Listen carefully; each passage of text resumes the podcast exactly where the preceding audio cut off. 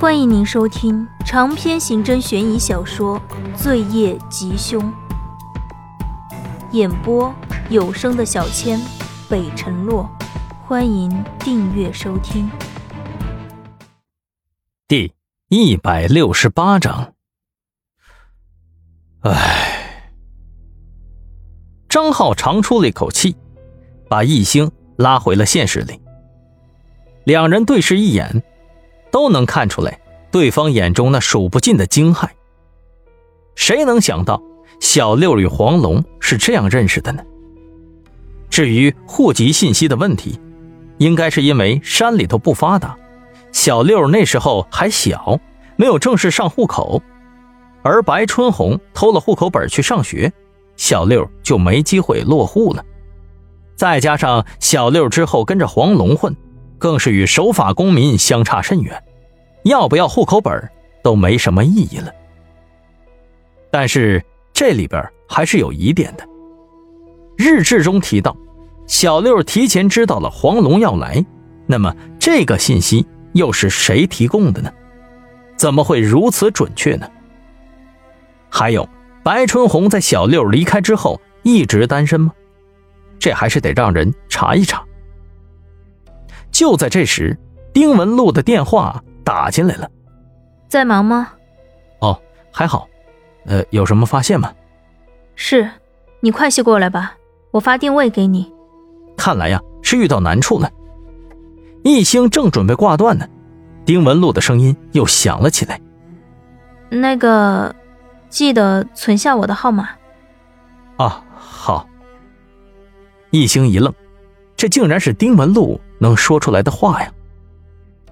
挂了电话，一星马不停蹄的出发。一到地方，就听到于三年的大嗓门：“少他妈废话！监控里头就瞅着你一个人了，不是你还是谁啊？就他妈你是罪恶观察家呀！”这里是白春红死亡照片寄出的地方，是于三年他们紧急联合邮政部门倒查出来的位置。那封信很奇怪，就是从眼前的这只邮筒里头被取出来的。被抓住的人是一个邮递员，他被围在中间，辩解说道：“哎呦，各位各位警察大哥，这真不是我呀！我靠，这一片这一片的信都归我收，这也犯法呀！我正常工作呀，我怎么就成杀人犯了呢？我。”一星走上前来，开口问道：“什么情况？”李明耀拍了一下一星的肩膀，拉他到了一旁。“哦，一星啊，是这样的，我们按照运转记录啊，倒查了那封信的运输路径，除了揽收的阶段和派送的阶段，其他时间这信呢都是被封在大包裹里的，没有人可以动手脚，所以呢，就只能考虑是这两个环节是不是出问题了。”而派送员这一侧，经过调查呢，嫌疑比较小，包裹到了，他就按流程派送，在派送站拿出来就给送过来了。所以呢，我们就想着从源头查一下，到底是谁寄了这封信。李妙伸手指了一旁的邮筒，说道：“那信件进到揽收站点以后，都是有监控的，所以可以排除后面的问题。”那天这小子偷懒儿，只收了这个油桶的信，所以问题一定出在这儿。刚好这儿还有监控，我们按照揽收的间隔，前后翻了三天的监控记录，结果发现除了他，就只有一个本小区的居民碰过这儿。那个居民投进去的是一个牛皮纸袋子，材质是不一样的。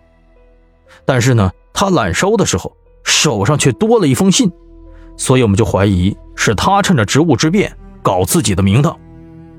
说到这儿啊，李明耀咬牙切齿的看着那个邮递员。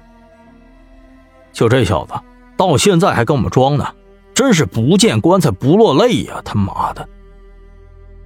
一星皱起了眉头，问道：“监控在什么位置啊？”李明耀指了一下旁边的便利店，“喏，在那儿。”一星看了下角度，还是挺明显的。嗯，李队长啊，放了他吧，应该不是他。哎，什么？不可能！于三年从旁边走了过来，一脸气愤：“怎么可能呢？易教授，分明就是他在耍我们，抗拒调查。”不，于队长，不可能的。